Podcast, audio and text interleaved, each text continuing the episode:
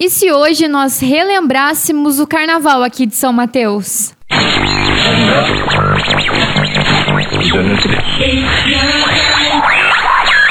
Aqui na RDX. Rádio História. Conhecer o passado. Para entender o presente.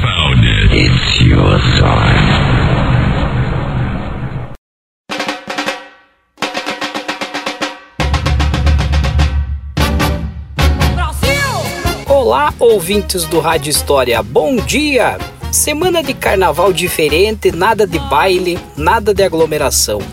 É um momento chato, mas que tem que ser assim para nos protegermos nesse momento de pandemia. Hoje no Rádio História vamos falar dos bailes de carnaval que aconteciam aqui em São Mateus e que agitavam a galera em um dos feriados mais esperados do ano.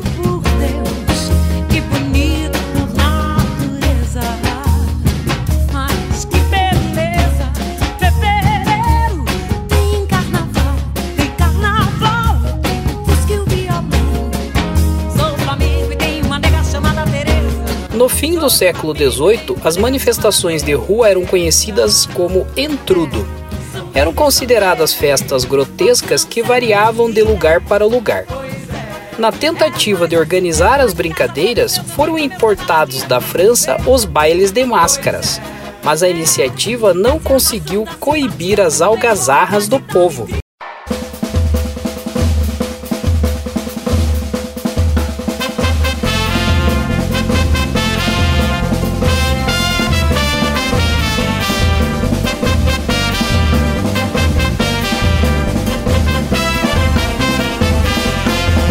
Cem anos depois, os grupos chamados de cordões, ranchos e blocos se popularizavam como manifestações no Rio de Janeiro e foram se espalhando pelo país. E aqui em São Mateus do Sul não foi diferente. E para começar, vamos falar dos clubes que haviam aqui. A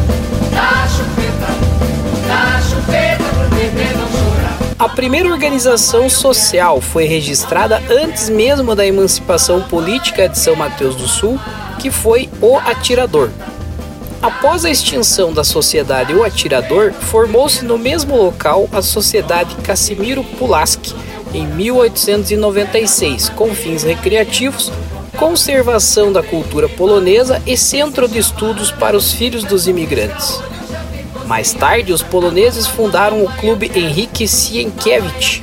Depois passou a se chamar Clube Recreativo 1 de Maio, que em seguida fundiu-se com o Clube Record para a fundação do Clube Umbenal, União Beneficente Náutica.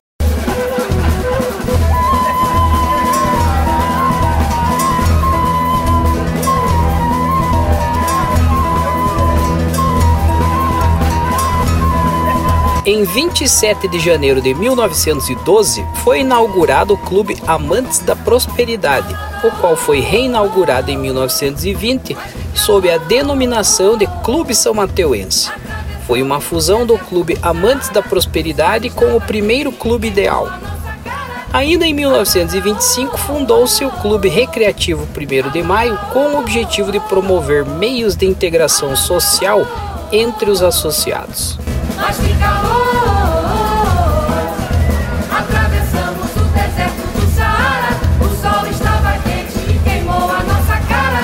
O Clube Ideal São Mateuense, o CIS, foi fundado em 30 de junho de 1963 com a junção dos clubes Ideal e São Mateuense por sugestão de Francisco da Rosa Mendonça, pai de Osi Mendonça de Lima, que foi vereador e hoje nome da nossa avenida principal.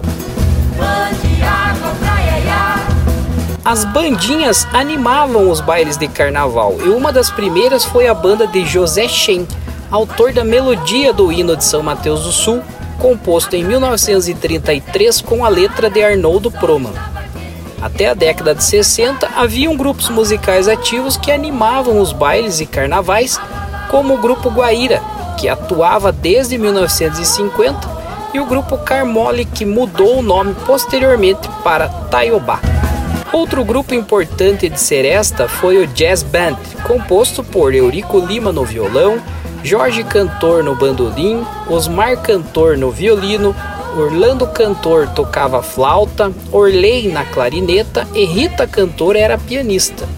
Com exceção de Eurico, todo o grupo era composto por irmãos descendentes de Guilherme Cantor, que era professor, músico e ensinou os filhos.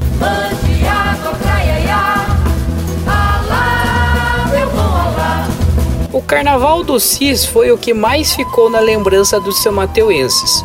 Os bailes e matinês garantiam a diversão para todo mundo. Havia toda uma preparação desde a formação dos blocos, que a cada ano tinham um tema diferente, até as confecções de fantasias com muita diversão e criatividade. As festas aconteciam sempre ao som das marchinhas, sendo a Noite dos Enxutos a mais esperadas e uma das mais populares com homens vestidos de mulher e mulheres vestidas de homem. Ao final da festa, premiava-se o rei e a rainha do carnaval, além do bloco mais animado. Um bloco bem antigo e famoso era o bloco Piratas da Perna de Pau, e mais recentemente, na década de 90, os blocos A Turma do Funil, Os Manchas, Ficha 23, As Melindrosas, entre outras. Carnaval em São Mateus do Sul sempre foi sinônimo de alegria, diversão, amigos reunidos cantando e dançando as marchinhas. Espero que tenham gostado desse episódio. Eu sou Tiago Portes Borges e que nos encontremos em outros carnavais. Abraços!